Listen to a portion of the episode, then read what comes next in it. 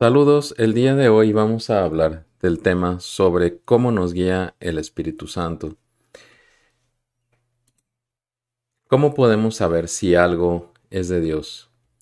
En la iglesia hay mucha confusión sobre cómo tomar una decisión acorde a la voluntad de Dios. Por lo general usamos criterios mundanos. Si se te abren las puertas, si te pagan más, etc., lo que generalmente tiene que ver con algún beneficio material, o con tomar un camino fácil. Pero esto no es lo que dice la Biblia sobre cómo nos guía Dios. Más bien estos criterios son reflejo de una mentalidad materialista y comodina, que es muy común tener. Mediante razonamientos de este tipo, la gente se engaña pensando que sus propios deseos son la voluntad de Dios. Hay dos posturas que son comunes sobre la guía de Dios. Las dos son erróneas, pero las encontramos mucho en la iglesia. La primera es la postura anarquista, cuyo lema es no estamos bajo la ley, sino bajo la gracia. ¿Cuántas veces no hemos escuchado esto de personas que no tienen interés en hacer la voluntad de Dios y por lo tanto no buscan la guía de Dios? Esto es contrario a la palabra, porque la palabra dice, ¿por qué me llaman Señor, Señor y no hacen lo que yo digo? Entre otros versículos que podemos citar. La siguiente postura es la del legalista, que piensa que Dios nos guía a través de mandatos que debemos obedecer. En la práctica es común encontrar una combinación de legalismo y la postura anarquista se llama antinomianismo es el término teológico. En estas dos posturas no hay una relación personal con el Espíritu Santo, que es en realidad lo que deberíamos buscar, porque la perspectiva correcta con respecto a la guía de Dios es dejarse guiar por el Espíritu Santo. Esto no quiere decir que no nos vamos a guiar por la Biblia, sino que al estudio de la Biblia tenemos que agregar la guía del Espíritu Santo. Esto se puede probar con versículos como los siguientes, porque todos los que son guiados por el Espíritu de Dios son hijos de Dios. Dice Romanos 8:14. Y 2 Corintios 3:6 dice, Él nos ha capacitado, o sea, Dios nos ha capacitado para ser servidores de un nuevo pacto, no el de la letra, sino el del Espíritu, porque la letra mata, pero el Espíritu da vida. O sea, no debemos ver a la Biblia como cristianos como si fuera una ley, una segunda ley de Moisés, sino que el Espíritu tiene que vivificar la palabra. Vamos a hacer un estudio sobre la guía del Espíritu Santo con base en un pasaje que está en Hechos 11 del 1 al 18, que es la historia de cómo Pedro fue guiado por el Espíritu Santo hacia predicarle a los gentiles y para que los gentiles fueran salvos. Entonces vamos a estudiar este pasaje. En él, Pedro, interrogado por los judaizantes de la iglesia, cuenta cómo lo guió el Espíritu a predicarle a Cornelio el centurión y así incluir a los gentiles en el plan de salvación de Dios. La historia completa se encuentra en Hechos 10. Lo que vamos a ver es nada más el testimonio que Pedro le presenta a la iglesia. Al principio del pasaje, los miembros judaizantes de la iglesia, es decir, los que creen que la ley de Moisés tiene que mantenerse a toda costa, interrogan a Pedro, cuestionando que haya violado las reglas de separación entre judíos y gentiles. Hay que recordar que al principio de la iglesia, esta era más bien una rama del judaísmo los gentiles eran los no judíos y no estaban incluidos en la mente de los primeros cristianos, los gentiles no estaban incluidos en, la, en el plan de salvación de Dios. Al escuchar el testimonio de Pedro, estas personas que le preguntan en la iglesia aceptan que esto es del Espíritu Santo. Vamos a ver cómo fue esto. Este es el pasaje. Los apóstoles y los hermanos de toda Judea se enteraron de que también los gentiles habían recibido la palabra de Dios. Así que cuando Pedro subió a Jerusalén, los defensores de la circuncisión lo criticaron diciendo, Entraste en casa de hombres incircuncisos y comiste con ellos. Entonces Pedro comenzó a explicarles paso a paso lo que había sucedido. Yo estaba orando en la ciudad de Jope y tuve en éxtasis una visión. Vi que del cielo descendía algo parecido a una gran sábana que, suspendida por las cuatro puntas, bajaba hasta donde yo estaba. Me fijé en lo que había en ella y vi cuadrúpedos, fieras, reptiles y aves. Luego oí una voz que me decía, Levántate, Pedro, mata y come. Repliqué, De ninguna manera, Señor, jamás ha entrado en mi boca nada impuro o inmundo. Por segunda vez insistió la voz del cielo, Lo que Dios ha purificado, tú no lo llames impuro. Esto sucedió tres veces y luego todo volvió a ser llevado al cielo. En aquel momento se presentaron en la casa donde yo estaba tres hombres que desde Cesarea habían sido enviados a verme. El Espíritu me dijo que fuera con ellos sin dudar. También fueron conmigo estos seis hermanos y entramos en la casa de aquel hombre. Él nos contó cómo en su casa se le había aparecido un ángel que le dijo, Manda a alguien a Jope para hacer venir a Simón, apodado Pedro. Él te traerá un mensaje mediante el cual serán salvos tú y toda tu familia. Cuando comencé a hablarles, el Espíritu Santo descendió sobre ellos, tal como al principio descendió sobre nosotros. Entonces recordé lo que había dicho el Señor. Juan bautizó con agua, pero ustedes serán bautizados con el Espíritu Santo. Por tanto, si Dios les ha dado a ellos el mismo don que a nosotros al creer en el Señor Jesucristo, ¿quién soy yo para pretender estorbar a Dios?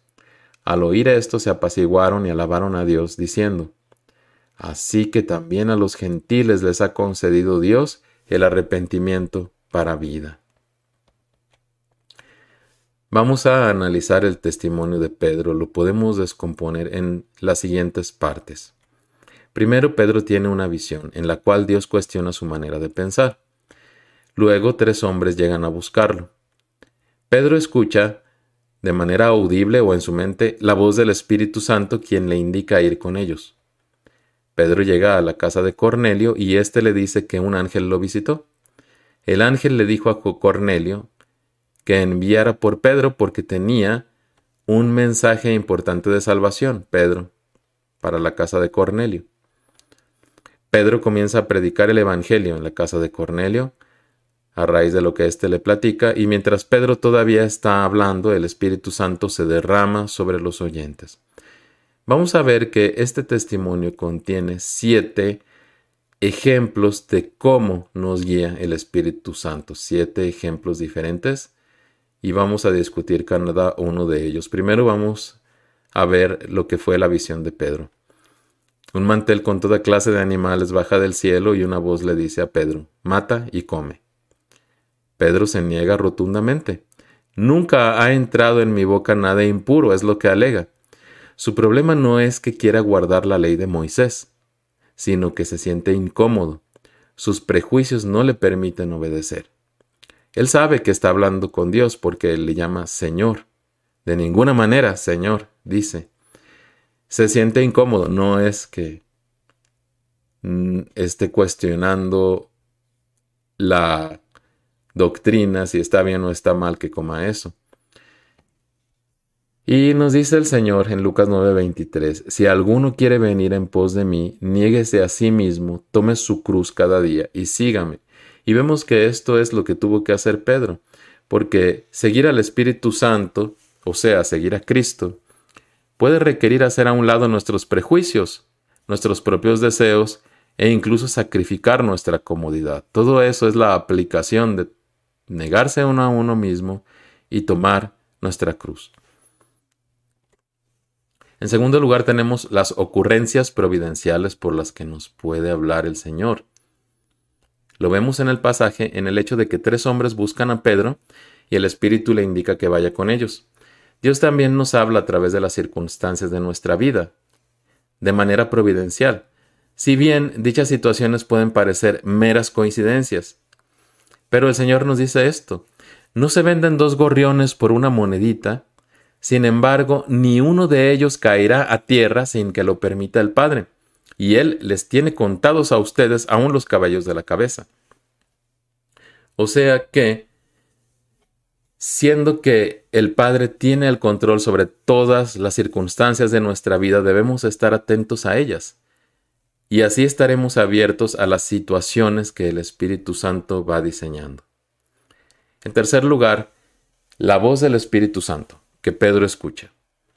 El Espíritu me dijo que fuera con ellos sin dudar, dice Pedro. Efectivamente podemos escuchar la voz del Espíritu Santo como creyentes, como una voz audible o como una voz interior.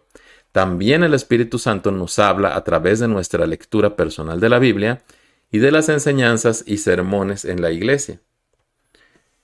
Sin embargo, tenemos esta advertencia en 2 Timoteo 4:3, pues vendrá tiempo cuando no soportarán la sana doctrina, sino que teniendo comezón de oídos acumularán para sí maestros conforme a sus propios deseos entonces hay que tener cuidado de que lo que estamos entendiendo realmente venga del Espíritu Santo y no nos estemos engañando a nosotros mismos. Número 4. Vamos a considerar la aparición de un ángel. Cornelio le contó a Pedro cómo en su casa se le había aparecido un ángel. Efectivamente, Dios puede usar ángeles que vemos en el mundo material o en sueños o visiones para guiarnos. Sin embargo, tenemos esta advertencia. Y cuando lo vi y oí, me postré para adorar al ángel que me había estado mostrando todo esto. Pero él me dijo, No, cuidado, soy un siervo como tú, como tus hermanos los profetas y como todos los que cumplen las palabras de este libro. Adora solo a Dios. Esto está en Apocalipsis 22 la advertencia de que no debemos adorar a los ángeles. Los ángeles de Dios no aceptan ninguna forma de adoración a ellos. Si la situación implica alguna forma de adoración a los ángeles, entonces no viene de Dios. Eso lo tenemos que tener claro. En quinto lugar tenemos qué fue lo que le dijo el ángel a Cornelio y que Cornelio le relató a Pedro. Un ángel que le dijo, manda a alguien a Jope para hacer venir a Simón apodado Pedro, etc. Vemos que el ángel tenía un conocimiento de la situación que Cornelio no podía haber tenido, por eso Pedro supo que esto era de Dios. Dios puede usar a un ángel o, de manera más frecuente, a una persona llena del Espíritu Santo para dar una palabra de sabiduría o conocimiento o una palabra profética. Este tipo de mensaje manifiesta un conocimiento sobrenatural de las circunstancias de quien recibe la palabra. Sin embargo, tenemos la advertencia en Apocalipsis 22, 18 al final de la Biblia donde dice, si alguno añadiere a estas cosas, Dios traerá sobre él las plagas que están escritas en este libro. ¿Cómo debemos entender esto con respecto a este tipo de palabras de conocimiento o sabiduría? Ninguna palabra profética de sabiduría o conocimiento es válida si va en contra de la doctrina bíblica o la revelación bíblica. En sexto lugar tenemos la predicación del Evangelio, porque el ángel dijo, Él te traerá un mensaje mediante el cual serán salvos tú y toda tu familia, le dijo a Cornelio, y efectivamente Pedro comenzó a predicar el Evangelio. En ese momento, y Pedro nos dice en su epístola, en una de sus epístolas, primera de Pedro 3.15, estén siempre preparados para responder a todo el que les pida razón de la esperanza que hay en ustedes. Y Pablo dice en 1 Corintios 9:16, pues hay de mí si no predico el Evangelio. Esta preocupación por predicar el Evangelio también debe estar en nosotros. Un aspecto importante de aprender a dejarnos guiar por el Espíritu Santo es tener siempre presente la predicación del Evangelio porque es una prioridad de Dios y buscar que Dios nos abra puertas para ello. Esa es la manera también de estar sintonizados con Dios y saber que estamos haciendo su voluntad. Por último, el bautismo con el Espíritu Santo que ocurre en la casa de Cornelio. El Espíritu Santo desciende sobre la gente que estaba en la casa de Cornelio. Entonces Pedro reconoce esto como una manifestación clara de Cristo el que bautiza con el Espíritu Santo. Porque el Señor había dicho esto, pero recibirán poder cuando el Espíritu Santo venga sobre ustedes, y serán mis testigos en Jerusalén, en toda Judea y Samaria, y hasta los confines de la tierra. Entonces, otro aspecto importante de dejarnos dirigir por Dios es buscar el bautismo y el poder del Espíritu Santo, porque este poder es para testificar. Entonces, esto es, recapitulando, los tips para ser receptivos a la guía de Dios. En primer lugar, tenemos que estar dispuestos a negarnos a nosotros mismos, renunciando a nuestros propios deseos y a nuestros prejuicios, y tomar nuestra cruz diariamente, aceptar lo que puede incomodarnos. En segundo lugar, aprender a leer nuestras circunstancias desde la perspectiva de la providencia de Dios. Número 3. Ejercitarnos en escuchar la voz del Espíritu Santo en nuestra lectura diaria de la Biblia y de manera directa también. En cuarto lugar, no rendir culto a ángeles ni a ningún otro ser fuera de Dios. En quinto lugar, cotejar con la Biblia toda palabra profética, de sabiduría o de conocimiento para ver que sí es confiable. Número 6. Cultivar una preocupación por la predicación del Evangelio. Y por último, buscar el bautismo, el poder y los dones del Espíritu Santo. Como contraparte, podemos tener siete actitudes que estorban la obra de Dios. En primer lugar, prejuicios y actitudes comodinas. En segundo lugar, el egocentrismo, la incredulidad y actitudes similares que no nos permiten ver la mano de Dios en nuestra vida. En tercer lugar, buscar que la Biblia, los predicadores e incluso las voces en nuestra cabeza, por decirlo así, nuestros propios pensamientos, nos digan lo que queremos escuchar. En cuarto lugar, idolatrías, tener otros focos de adoración aparte de Dios. En quinto lugar, poner el consejo de la gente por encima del consejo de Dios. En sexto lugar, la indiferencia hacia la evangelización.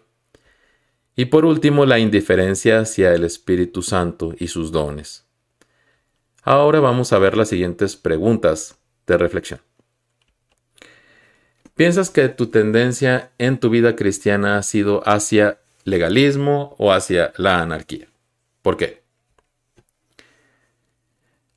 Número 2. Revisa la lista de tips para ser receptivos a la guía de Dios. ¿Cuál de ellos es nuevo para ti? ¿Cuál crees que tienes más necesidad de aplicar? En tercer lugar, revisa la lista de actitudes que obstaculizan el cumplimiento de la voluntad de Dios en nuestra vida y pídele al Espíritu Santo que te examine. ¿Cuáles de estas actitudes encuentras en ti? ¿Cómo puedes cambiar estas actitudes para que la voluntad de Dios se realice en tu vida. Gracias por escucharnos.